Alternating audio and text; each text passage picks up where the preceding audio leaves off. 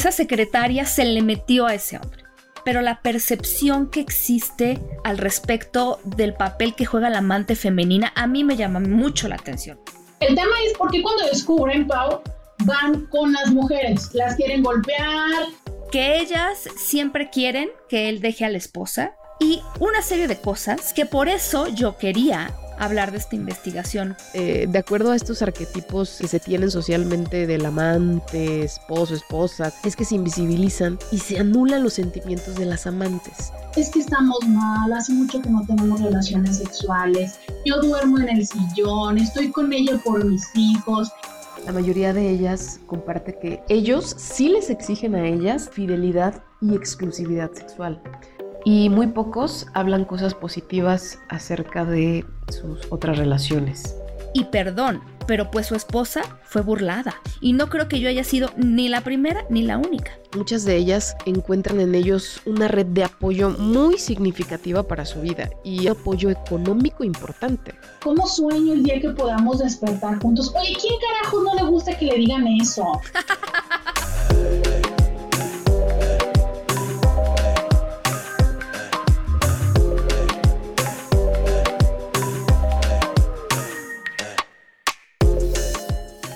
tal? Bienvenidos y bienvenidas a la segunda parte de La Otra.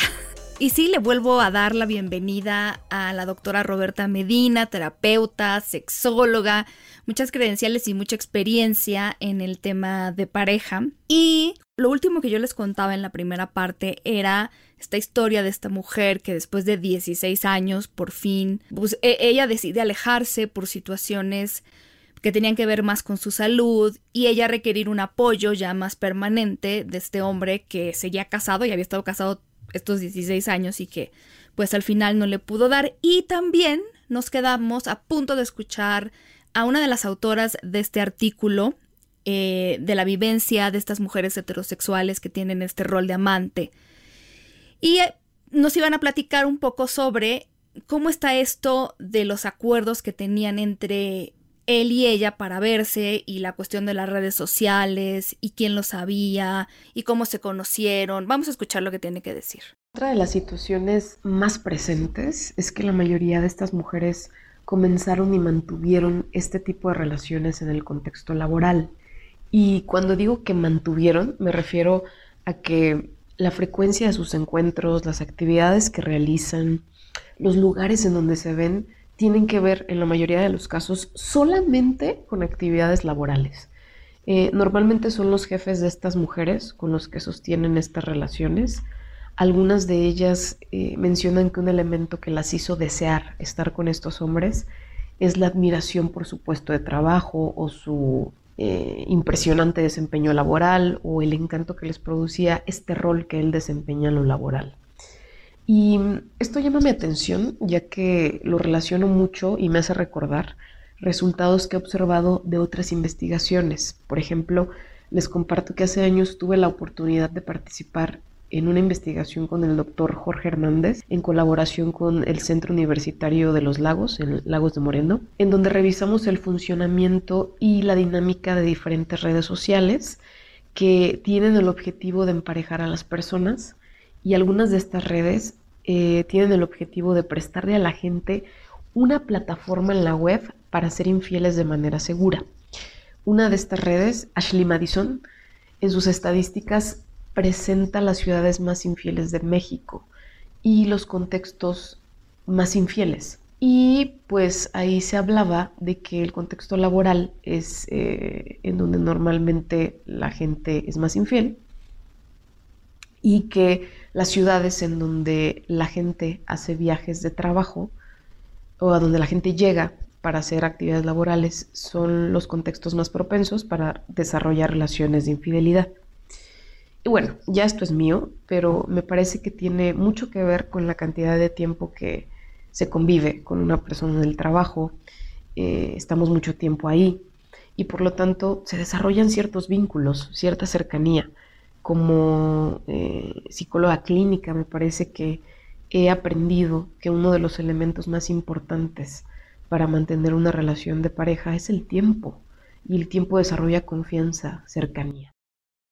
Pero, pero Roberta, ¿sí estás de acuerdo que, que ser la otra también tiene desventajas? Fíjate, justo entre una de las cosas es un poco de lo que se habló hace un momento, que es, e, en general es, no lo puedes decir con nadie, ¿no? O sea, eh, son las fiestas navideñas, tu cumpleaños o el cumpleaños de él, y nunca lo vas a poder pasar con él o con él si es el cumpleaños, como quiera, llega un momento en que como tú, o sea, con mucho dolor y tal, lo asimilas, pero imagina que tienes un hijo. ¿Cómo le explicas a tu hija que el día de su cumpleaños no necesariamente su papá va a estar ahí? ¿Sabes?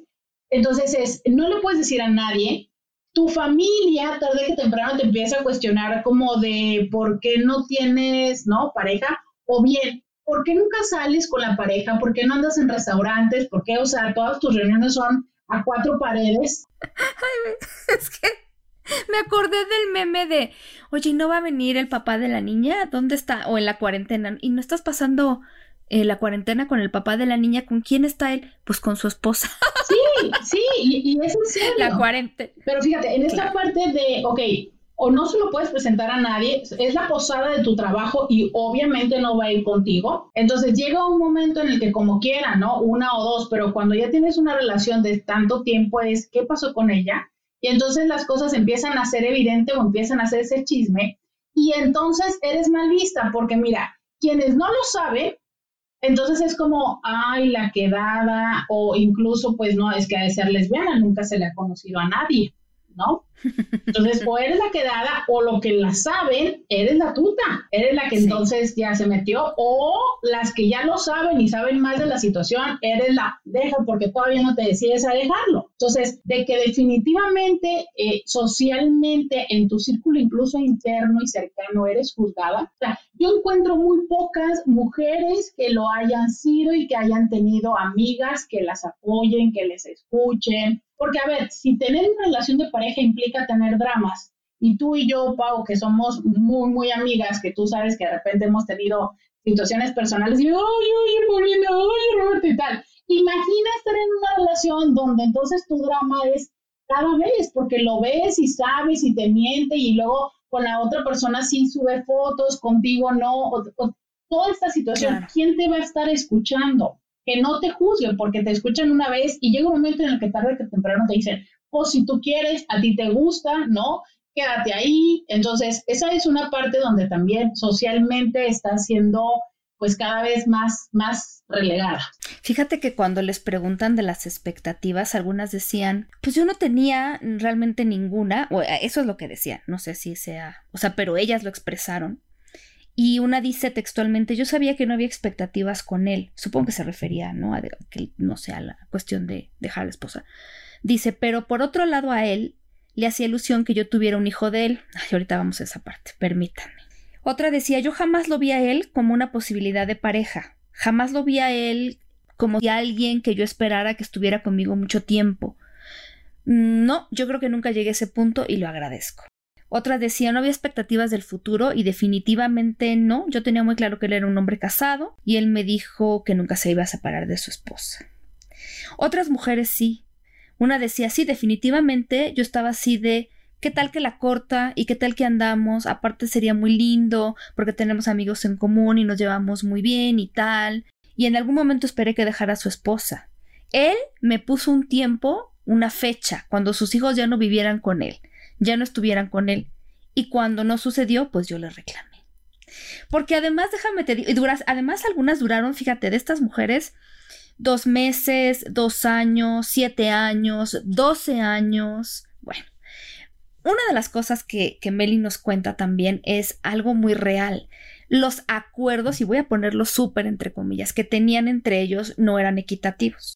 Porque resulta, resulta que sí, efectivamente, muchos de ellos les pedían, o a lo mejor no explícitamente, pero, pero muchos sí les decían que no salieran con nadie más. O sea, ellos podían tener a la esposa y al amante, pero ellas no podían. Era más bien, no era un acuerdo, era una regla. Sí, pero es que fíjate, justo por eso yo hablaba hace un momento de las que son la nalguita, las que son eh, las novias o las amantes, y hablemos de otra modalidad más, más moderna. Le venimos manejando lo que viene siendo la moda de los sugar que es eh, los sugar daddies o la sugar mama o la sugar babies, que seguramente ya has hablado de esto, pero en teoría esta forma implica que es simplemente un acuerdo de mutuo beneficio. O sea, es yo te doy compañía, te doy placer, en cualquiera de las formas que sea, y tú me das un apoyo económico o me chiqueas, ¿no? Para que yo esté bien.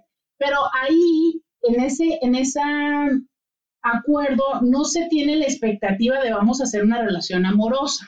Y en esa sí se tiene claramente que pues tú tienes otros, o sea, tú puedo yo ser tu, tu sugar daddy, pero yo sé que tarde que temprano te vas a buscar un novio bien. O tú tienes tu novio y yo soy tu sugar. Pero cuando se convierte en esta relación de somos amantes o de somos algo más, oye, claro. a ver, como porque hay alguien más, si yo realmente estoy contigo, lo que pasa es que no me puedo separar de ella por mis hijos, porque no tengo por el divorcio, porque no tengo por la otra casa. Entonces, ¿por qué tú estás buscando a alguien más si lo tienes todo conmigo?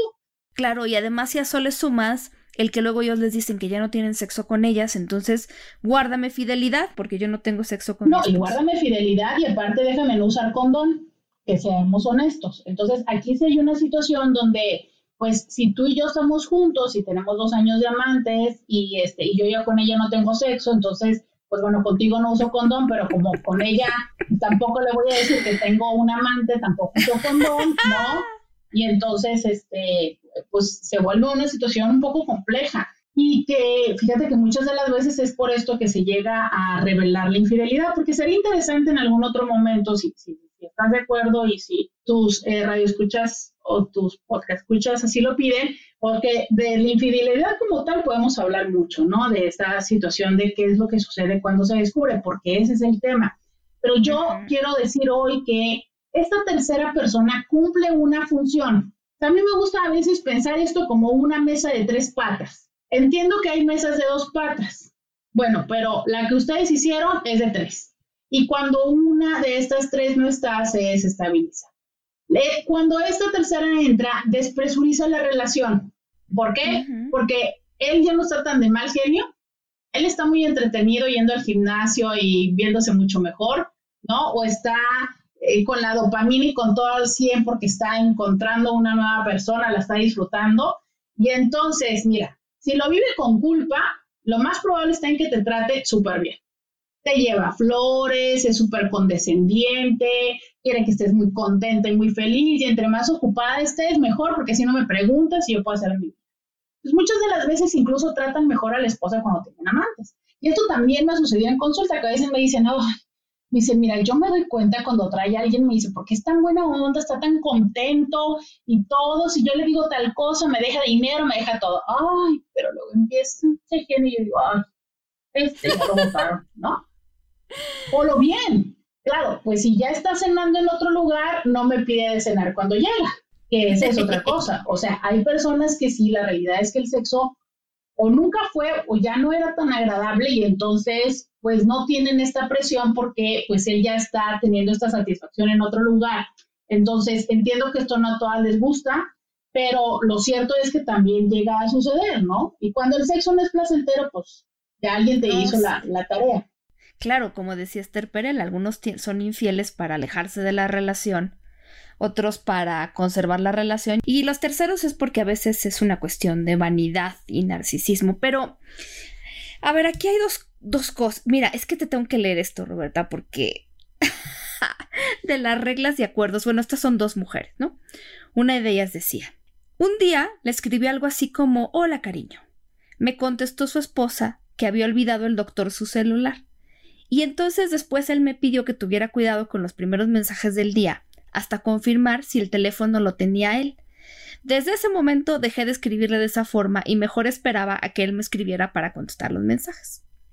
Luego otra dice, cuando estábamos, amo esta mujer, cuando estábamos juntos y le llamaba a su esposa, él me decía, shh, cállate.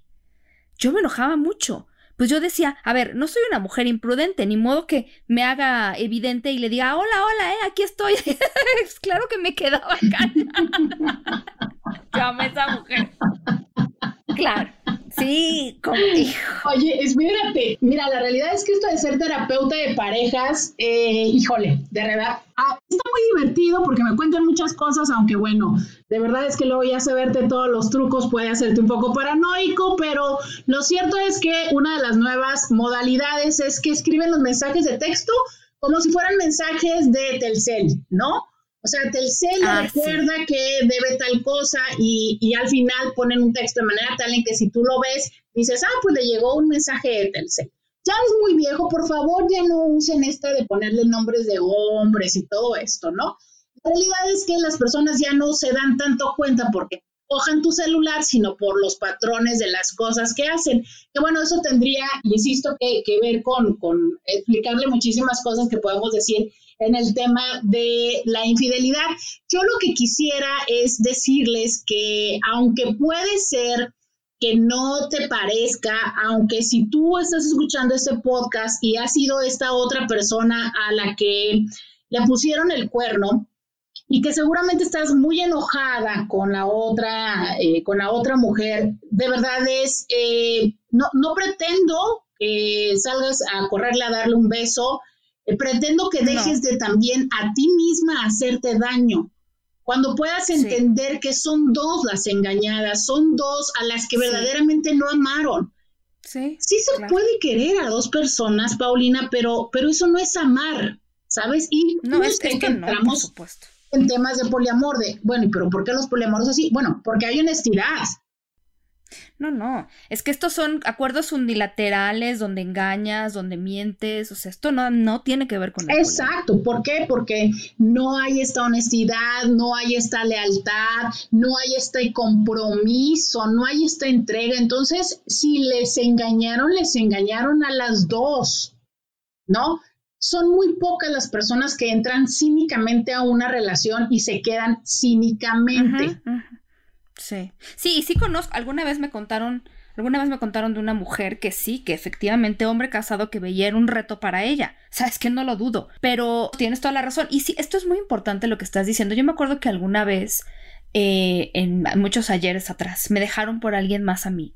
Y entonces mis amigas me dijeron, uy, ya me metí a sus redes sociales y no sé qué. Yo decía, ¿sabes qué? Ni me cuentes, porque esto es lo que estás diciendo, Roberta, muy cierto. ¿Para qué nos hacemos daño? No es una competencia con ella.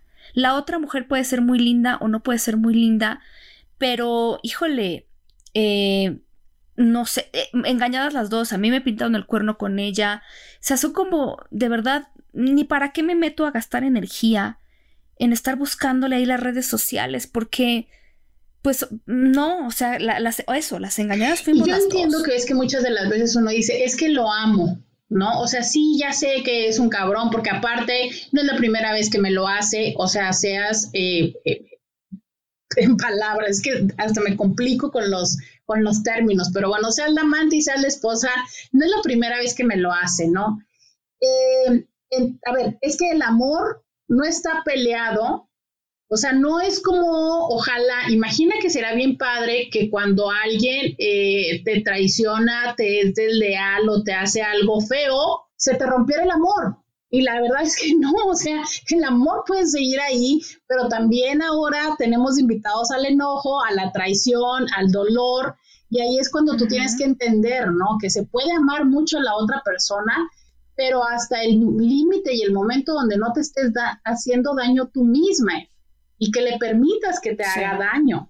Porque si ya le permites que te haga daño, perdón, pero entonces tú también te estás dañando, ¿no? Y no es acerca de si la otra se acuesta con él, es que tú te sigas permitiendo, porque también te puedes quedar con él, ¿no, Paulina? O sea, digo, a fin de cuentas, podemos hacer ya una, una relación aceptada entre los tres, pero bueno, dejemos de estar con estos títulos que finalmente lo que está haciendo es lastimándonos. Sí, caray. Y fíjate, el, el yo no sé cómo has visto tú en terapia esto, la, la, cuestión de, de por qué terminan las relaciones me parece diversa, porque pues algunas se sienten culpables, otras se dan cuenta de que este hombre no les aporta nada, eh, algunas, vamos, es que son muchísimas y pueden pasar años. Y algo que en esta investigación decían sobre, eh, fíjate, una de ellas me acuerdo que decía es que las mujeres como mamás solteras, así decía ella, por alguna conclusión llegó a esto, decir, las mujeres solteras estamos en desventaja, entonces pues cuando llega alguien así, pues ellos saben que, no sé, como a lo mejor una, o sea, yo lo interpreto y ellas también como una baja autoestima, tal vez, ¿no? Pero mm, mucho de lo que concluyen es como el tema de él, que creo que, que lo sostiene mucho la sociedad en la que vivimos y los temas de género. O sea, el hombre está bien donde está, donde es apapachado, donde tiene estas dos situaciones, donde muchas veces pone la regla, donde le, le hacen sentir imprescindible en este tipo, en estas dos relaciones. Y, muchas de ellas terminan diciendo yo no lo recomendaría a nadie, no es tan saludable, no, no sé, uno, no se siente uno bien. Claro, sí hay mujeres que ellas prefieren, prefieren ser la amante. O sea, es como de no, a mí no, no lo quiero tener viviendo en mi casa, pero, híjole, eh, sí, muchas veces, fija, ellas hablan de, bueno, pues sí, lo acepté en mi vida porque al final del día me hacía falta un apoyo emocional, me hacía falta cariño. Pero ahí, ahí yo te lo digo en dos sentidos, Paulina, es uno, entonces si tú eres la esposa que estás enojada, date cuenta como entonces ella no fue nada más la que rompió el hogar, ella no se vino a meter. Él la apapachó, él la cuidó, él le dio dinero, él la escuchó, él la cobijó. ¿No? Entonces, eh, eh, entendamos una, una, forma más de cómo las cosas no son eh, solamente verla de ella es la tuta, ¿no? Y ah, ahí él es el hombre, el hombre amoroso, ¿no? A ver, y yo se lo digo, no es como que iba por la vida, tropezó y, este, y, se cayó arriba de ella, ¿verdad? Y su pene se cayó y el pene se le metió dentro de la vagina de, oiga, no son las cosas así, ¿no? O por mucho que ella se quiso meter, no fue como que salió corriendo, le brincó y se ensartó en él. O sea, las cosas no, no siempre se llega al sexo así de esa rapidez y se mantiene. O sea, diferenciemos entre lo que fue o lo que son los acostones y la relación, porque justo precisamente esto es lo que hace que muchas de las personas sea diferente su experiencia, de saber que nada más se acostó con alguien a que hizo una relación. Fíjate que en esta parte que tú dices, yo creo que algo que también tenemos que decir es, lamentablemente a veces las relaciones terminan, y lo digo lamentablemente porque es muchísimo más el dolor para ellas, porque ellos las dejan. Sí, claro, porque es que a veces las mujeres finalmente se montan, eh, se, se, fajan los pantalones eh, y los llevan a decidir. Y ellas, muy frecuentemente, los esposos deciden por, por la familia que fíjate que esto es algo que me toca mucho atender en consulta, porque eso también les puede generar un dolor a la esposa, que finalmente él se queda por la familia, no por ellas. Y entonces puede ser que... Se, exacto, qué fuerte, porque a veces lo que sucede es se queda, pero ¿qué crees? No está conmigo, ¿sabes? O sea, porque finalmente se quedó aquí, pero pues no sé, a lo mejor se vuelve workaholic, a lo mejor luego está con alguien más, a lo mejor e-, es ausente, ¿no? Qué fuerte. Entonces, pues sí, a veces es como, pues si finalmente la mujer le dijo y pues no tuvo el valor, este, había otras condiciones, eh, características de los hijos o de, o lamento mucho decirlo, pero a veces también tiene que ver con las condiciones económicas, ¿no? A veces eh, las mujeres no entendemos que él se quiere ir y le complicamos tanto la vida para que no se vaya que bueno, pues ellos deciden no irse. Entonces, si, si, tuvieron algún negocio compartido y este, y voy a perder o me voy a quedar sin casa, tengo no sé cuántos años y no puedo volver a empezar un negocio, este, pues la quiero mucho, pero la dejo ir. Fíjate que alguna vez, ya tiene un par de años, una amiga mía me, me preguntó sobre, estaba en una situación más o menos similar y me dijo, oye, ¿tú, ¿tú sinceramente crees que tengo alguna oportunidad de que él la deje? Y, y, me refiero a la esposa, ¿no? De que él la deje y entonces ya viva conmigo, se case conmigo, o no sé, todo lo que podría pasar. Porque yo no veo que cambie y no entiendo por qué no cambia y no entiendo por qué no hace nada, porque de repente me dice todo esto, ¿no? De que sí, que ya mero, que ya casi, como lo que veíamos en la investigación, y luego no hace nada. Entonces, ¿cuál es mi oportunidad real? Entonces me, quedé pensando un rato antes de contestarle, un, un par de días, y le dije, mira, te voy a decir la situación como la veo yo.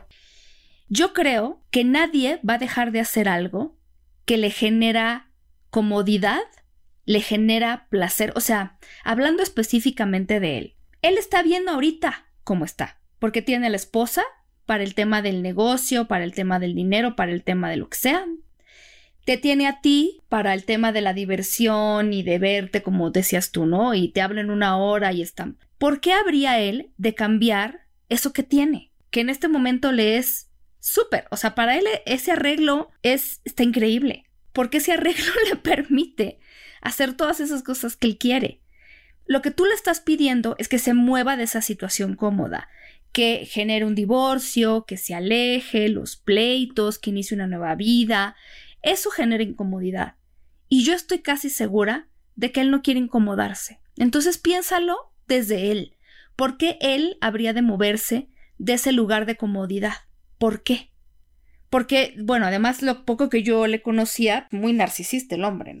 Claro, y eso es muy, muy, muy, muy, totalmente de acuerdo contigo. Y bueno, eso es cuando tienen un grado de conciencia y que incluso pudiera llegar al, lugar del cinismo a decir, oye, no, pues si yo aquí las tengo todas, vámonos a un eh, otro escenario hipotético donde el tipo sí está enamorado de la otra sí está en esta parte de la infatuación y de lo que yo les decía antes de la negación, de creer que con ella va a ser diferente, ya está muy desgastada su relación con su esposa, entonces dice, me voy a dar la oportunidad, es ahora o es nunca, estoy cansado de esto, quiero algo diferente, sobre todo cuando son muy distintas, ¿no? Entonces es como, con ella sí va a funcionar, es ahora o nunca, ¿no? Yo te podría decir, bueno, Supongamos que en toda esta hipotética historia, ok, va, se lanza y lo hace contigo. Es que es en serio que tú podrás vivir pensando que como empezó, pueda regresar. O sea, es que nunca vas a tener la certeza de que a ti no te va a poner el cuerno. Por supuesto. Sí, por supuesto. No, o probablemente vas a tener la certeza de que sí te lo va a poner, porque a ver, entendamos lo siguiente. Lo que nosotros hacemos, por más que nos pueda parecer algo distorsionado, negativo, en cualquiera de estos tres espacios de esta triada, ha sido el mejor esfuerzo que hemos podido hacer para mantener esta relación. Sí, como lo escuchas, te lo repito, es el mejor esfuerzo para mantener la relación. Entonces, si ese fue su mejor esfuerzo, ¿quién te dice que ahora contigo sí se va a sentir a sí se va a sentar a decirte, ¿sabes qué? El sexo es malo, ¿sabes qué? Ya me cansé, ¿sabes qué? Eh, me está moviendo el tapete, la secretaria, o sea, ¿qué hay de diferente que a ti sí te lo va a decir y que ella no se lo dijo? Claro. ¿No? Sí, por supuesto. Porque te voy a decir una cosa, quien no analiza y sana y repara, repite. Entonces, aunque ustedes piensen que son totalmente diferentes a la esposa o la o al revés volteado, te voy a decir una cosa, tienen algo que es muy importante y que es el 50% de la relación igual, que es él. Entonces, pues él, si no cambia, mi amor, repite la misma historia. Wow. Y finalmente, eh, este equipo de investigación, estas mujeres sexólogas, tuvieron conclusiones muy interesantes. Vamos a escuchar algunas de ellas. Primero me gustaría agradecerte mucho, Pau, por el espacio, por permitir que estas voces, estas experiencias de estas mujeres puedan ser escuchadas, vistas de alguna forma, esperando que nos ayude a todas y todos nosotros a tener una postura más amplia de este fenómeno con el objetivo de que se vayan esclareciendo las formas en las que nos estamos relacionando para seguir en esta chamba, sí difícil e intensa, de disminuir las violencias en nuestro contexto. Y pues bueno, hay varios puntos que concluimos en el equipo de investigación que quisiera compartirles. Por una parte, pues retomando el objetivo principal, nos gustaría transmitir que las amantes eh, más que ser vistas como las malas del cuento, nos gustaría que fueran vistas como cualquier otra mujer, de construir esta idea de que su intención es destruir. Eh, porque si somos realistas, muchas veces ni siquiera saben que están en este tipo de relación. Em, tal vez sin saberlo, todos o todas eh, hemos estado en este rol de amantes y eso no nos vuelve personas malas o personas destructivas. Entonces creo que es importante desarrollar una postura crítica en donde en lugar de etiquetarnos desde un lenguaje violento y de odio hacia nuestras prácticas, analicemos qué necesidades no cubiertas, qué inseguridades, qué miedos nos están llevando a relacionarnos de maneras en las que no nos gustan. Y es que creo que es, eso es lo negativo y creo que ese es el problema. El problema no es tener una relación extra de la relación primaria, porque hay muchas parejas que tal vez así lo acuerdan y, lo viven bien, lo viven sano. Entonces el problema no es ese, sino el problema es cómo se lleva a cabo, el para qué se lleva a cabo, el conflicto que genera hacerlo escondidas, hacerla de manera no clara, no certera, mm, hacerlo de manera impositiva. Eh, eso es lo que daña. Entonces, lo importante creo que es analizar si realmente el llevar la relación de esta manera le está funcionando a estas mujeres a atenderse, a cubrirse necesidades o solamente las está perjudicando más, ya que muchas de ellas expresan que se sienten en desventaja constante con estos hombres. Eh, experimentan sentimientos de culpa y minusvalía. Entonces creo yo que el centro es entender, a ver, ¿para qué seguir en una relación de esa forma? Más allá si se es la amante o no, ¿Para qué seguir en una relación en donde no me siento plena, en donde me siento lastimada constantemente? ¿Qué me está pasando que, me estoy quedando ahí? Em, expreso esto tomando en cuenta que la mayoría de las mujeres entrevistadas concluyen que no consideran sano o adecuado tener este tipo de relaciones. Relacionado con esto, quisiera hablar de los estudios de género de actualidad, en donde se plantea el feminismo como un movimiento en pro del empoderamiento de las mujeres en nuestra sociedad. Me parece relevante mencionar eh, la actual necesidad de seguir trabajando para que la mujer se desarrolle segura y confiada para cubrirse sus propias necesidades emocionales, materiales, sociales. Creo yo que lograr lo anterior evitaría una dependencia hacia la figura masculina para sentirse seguras y protegidas. Entonces creo que eso es eh, lo que me gustaría transmitir al final con, esta investigación.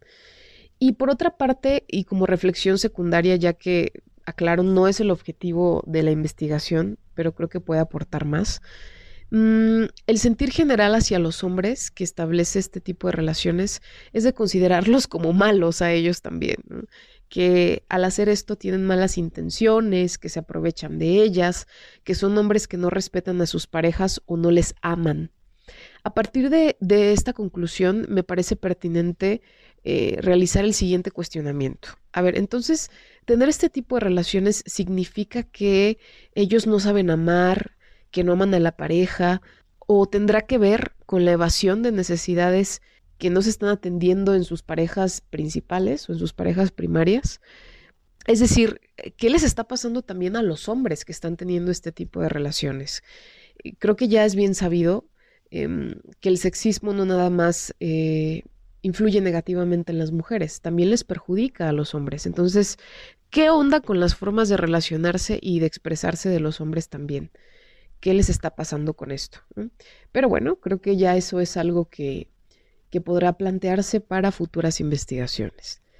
Regreso a que nuestro centro es la experiencia de la mujer, de la amante, y no me gustaría que eso se perdiera de vista. Wow. No, no, es que esto da eh, eh, para muchas pláticas. O sea, yo tengo, o sea, estoy en este momento pensando, por cierto, que antes de, de despedirnos, porque se nos acaba el tiempo, yo quiero invitarles a que nosotros hablamos de este tema ya, alguna vez, Roberta y yo. Más bien, hace bien poquito. Tiene días que hablamos de este tema en Instagram, en un live que hicimos que duró hora y media. Y en la primera hora hablamos como ya más y en la segunda estábamos más bien echando relajo, pero se, se disfruta mucho. En mi Sí, todo como todos los viernes a las 11 de la noche. A, mí me pueden encontrar como Sex Paulina Millán, a Roberta como arroba íntimamente con Roberta, con TH. Y ahí están, ese, ese live está guardado en mis videos de mi Instagram. Y, y eh, la verdad es que es, es, muy interesante muchas de las cosas que nos dijeron la gente, sus testimonios.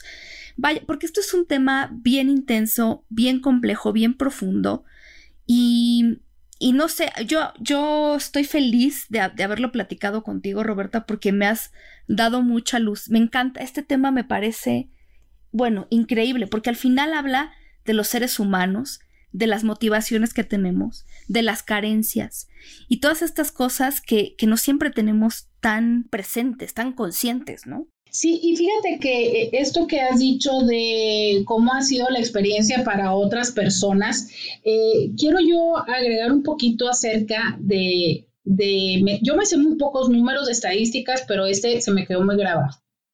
Si cuando alguien ha sido infiel, no hay este ciertos elementos que son importantes para que la infidelidad pueda funcionar como un elemento reparador dentro de la relación, que sí hay y que ojalá en algún otro momento dediquemos un programa para infidelidad. Pero el número es el que quiero decirles en este momento. Se incrementa a un 350% de posibilidades que la persona pueda volver a ser infiel. Entonces, con esta parte que decíamos de la deja y se viene contigo, eso potencializa que después vuelva a suceder. Para quienes nos están escuchando, quisiera dejar un último mensaje para cada uno de los elementos de esta tríada. Si eres tú, hombre, que nos estás escuchando, que, bueno, te podría decir, si realmente no te importa lo que estás haciendo, oye, por Dios, este, por la vida, por los clavos de Cristo, por el karma, ten un poco de respeto y, resuelve la situación, ¿no? Digo, si, si estás en el, en el lado cínico. Si estás en el lado, ¿sí? No, que además las matemáticas aquí no tienen lógica, es decir, puede tenerte a ti diamante y a otras tres, ¿por qué no? Claro, claro, claro.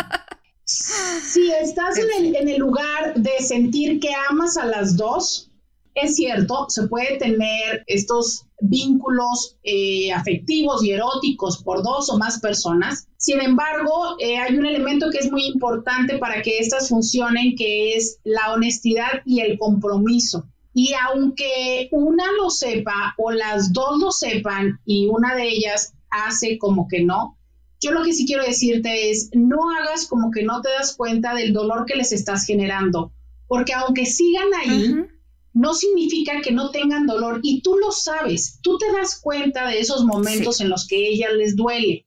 Entonces, deja de nada más sobarlas y consolarlas y haz algo porque ellas también puedan llegar a disfrutar más de la relación que si no es una eh, situación muy, pero muy, muy, muy egoísta de tu parte, el querer eh, cerrar los ojos, ¿no? Y no darte cuenta que ellas les duele, porque sí, efectivamente es que les duele. Sí. Si tú eres la esposa y estás escuchando este eh, capítulo de Sexópolis, sé que estás lidiando con muchas emociones, que seguramente en este momento hay mucho enojo, hay dolor, hay tristeza, está la sensación de tener que tomar una decisión eh, por supuesto, tienes una historia construida con él y en general en la vida cuando las cosas, no nada más cuando no salen como nosotros queremos, sino cuando no, no nos están gustando, híjole, casi siempre lo más sencillo es buscar eh, un culpable y en este caso pues tienes muy sencillo eh,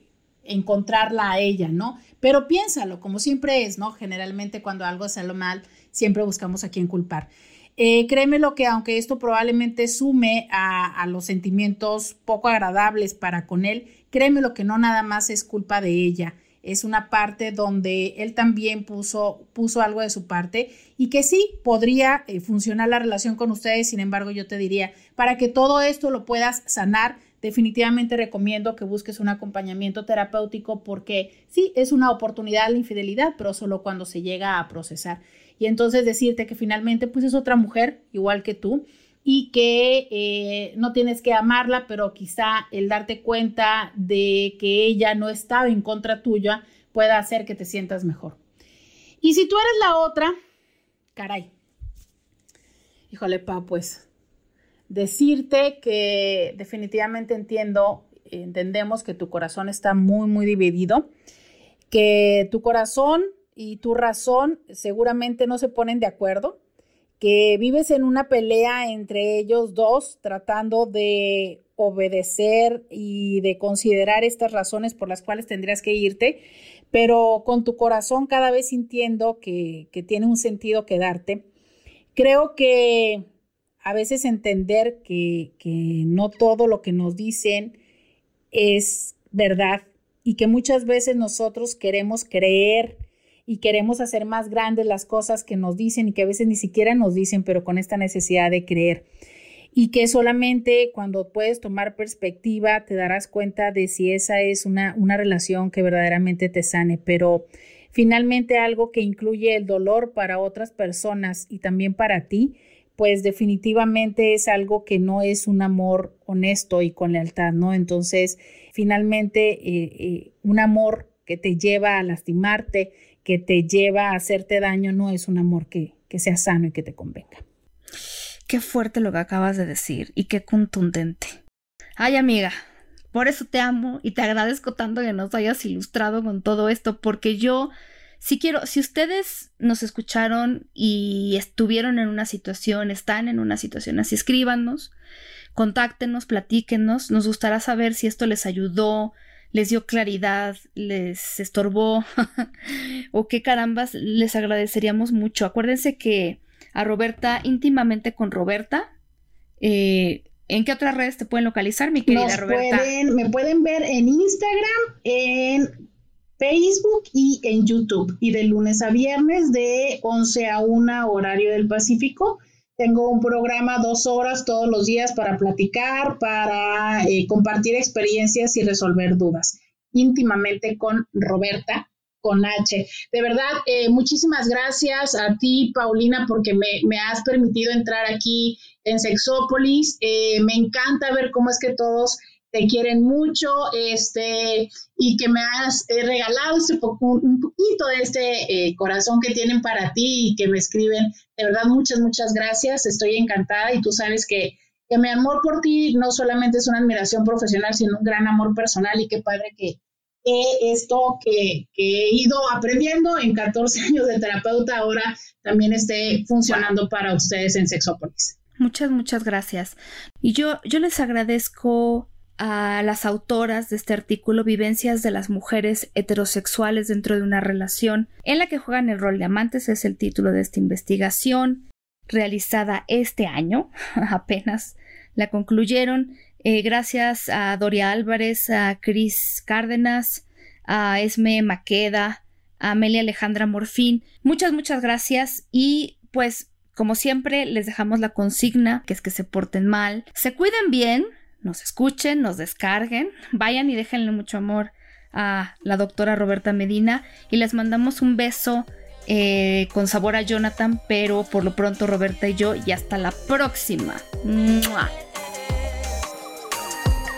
Él me decía que esa falda era muy fea, porque sus celos nunca dejaron que fuera bella. Me controlaba todas las noches, noches en vela. Con sus peleas,